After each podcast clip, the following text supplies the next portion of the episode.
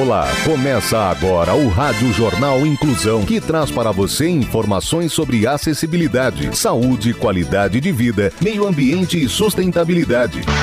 O objetivo é estimular a inclusão social e digital, divulgando matérias atualizadas sobre produtos e serviços que contribuem para a vida de pessoas com deficiência, mobilidade reduzida e da terceira idade. Jornal Inclusão. Olá, hoje é quarta-feira, 14 de fevereiro de 2024. Eu sou Fernando Negrão Duarte e esse é o Rádio Jornal Inclusão. Hoje é dia de São Valentim. Participo dessa edição os repórteres Laís Nascimento, Luiz Rodrigues, João Aoki, Clara Toscano e Júlia Saori. Vamos para os destaques de hoje. Jornal. Jornal. Inclusão Brasil. Vinícius Júnior é nomeado embaixador da boa vontade da Unesco. Médica alerta para sinais de cardiopatia em crianças e adolescentes.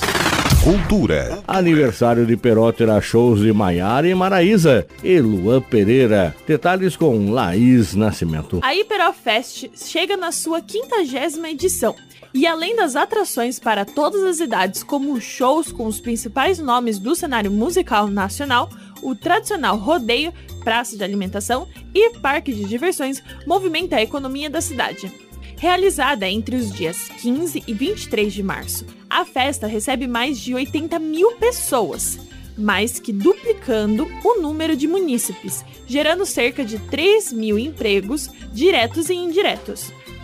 Além dos shows, a solidariedade é outra marca da festa. Os visitantes poderão acessar o recinto da Hiperofest com a doação de um quilo de alimento não perecível ou um quilo de ração para cães ou gatos. Você está ouvindo o Jornal Inclusão Brasil.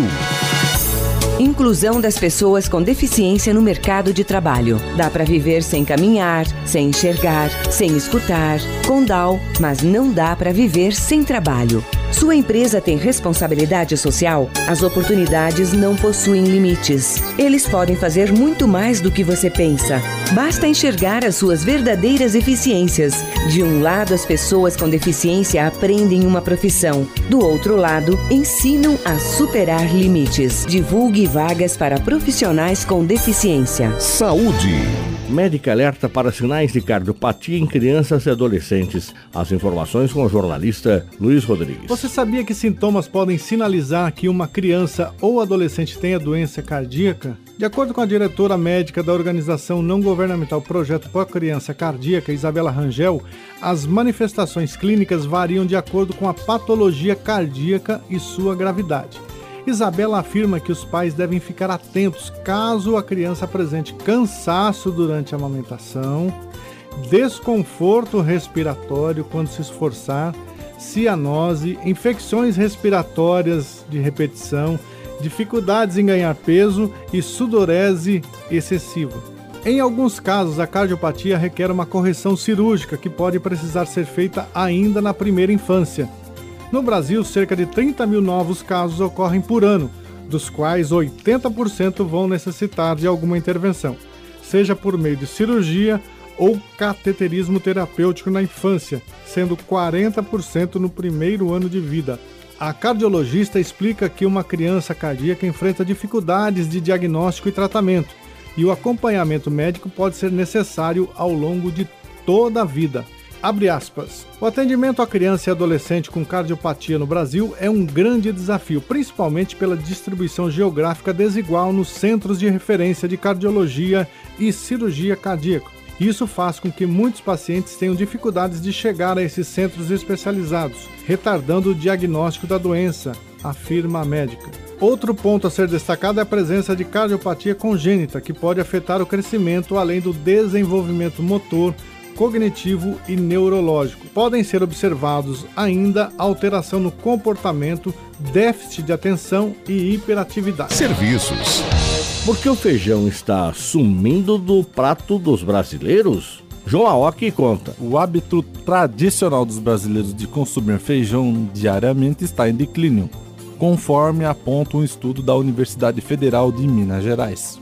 Essa mudança no padrão alimentar ela é influenciada por transformações culturais e com avanços de alimentos ultraprocessados e pelo aumento nos preços do produto. A pesquisa liderada pela nutricionista Fernanda Serra Granado revela que a partir de 2025 a maioria dos brasileiros consumirá feijão de forma irregular, o que pode ter implicações significativas para a segurança alimentar e a saúde da população. A análise da UFMG indica que não consumir feijão está associado a um risco de 10% maior de desenvolver excesso de peso e 20% maior de obesidade. Granado também destaca não apenas a importância nutricional do feijão, rico em proteínas, minerais e vitaminas, mas também seu papel histórico e social na culinária brasileira. Além de fatores culturais, o estudo destaca o avanço dos ultraprocessados como um dos principais responsáveis pela queda no consumo de feijão. A pesquisa aponta que o aumento nos preços do feijão também influencia negativamente no consumo.